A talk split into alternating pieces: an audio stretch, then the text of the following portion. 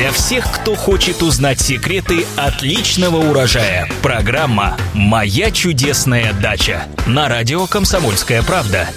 Здравствуйте! В эфире программа «Моя чудесная дача» и я ее ведущая Екатерина Рожаева. И, как всегда, мы отвечаем на множество ваших вопросов о том, что растет, цветет, благоухает и плодоносит. В студии радиостанции «Комсомольская правда» наш постоянный эксперт, агроном Маргарита Васильева. Здравствуйте, Маргарита! Здравствуйте! И сегодня нам пишет Светлана из Москвы. Второй год щавель атакуют круглые маленькие жучки. После обрезки жучки исчезли, но потом снова появились. Щавель пересадили, но жучки снова атакуют. В чем проблема? Ну, это замечательные жучки, которые называются листоеды. Зимуют они у нас в стадии жука.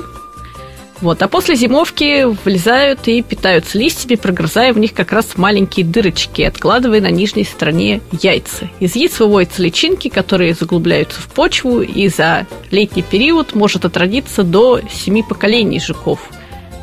Вот. То есть э, жуки эти повреждают э, Получается, что они шесть раз отрождаются, причем последнее поколение у них до конца не успевает, конечно же, вырасти, но оно благополучно зимует.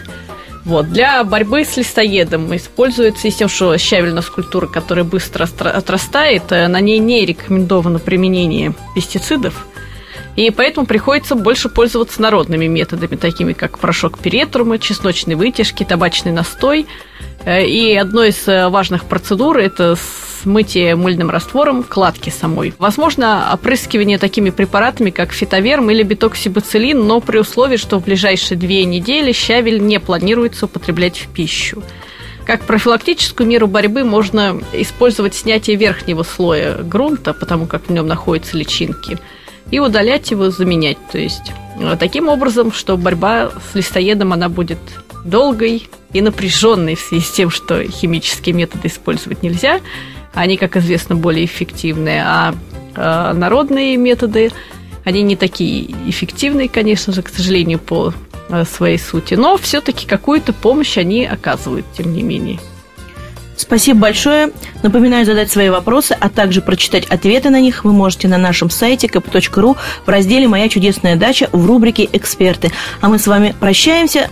С вами были специалист по садоводству и овощеводству агроном Маргарита Васильева и я, Екатерина Рожаева. Новые ответы в новых программах. Всего доброго. По пятницам, субботам и воскресеньям слушайте на радио «Комсомольская правда» программу «Моя чудесная дача».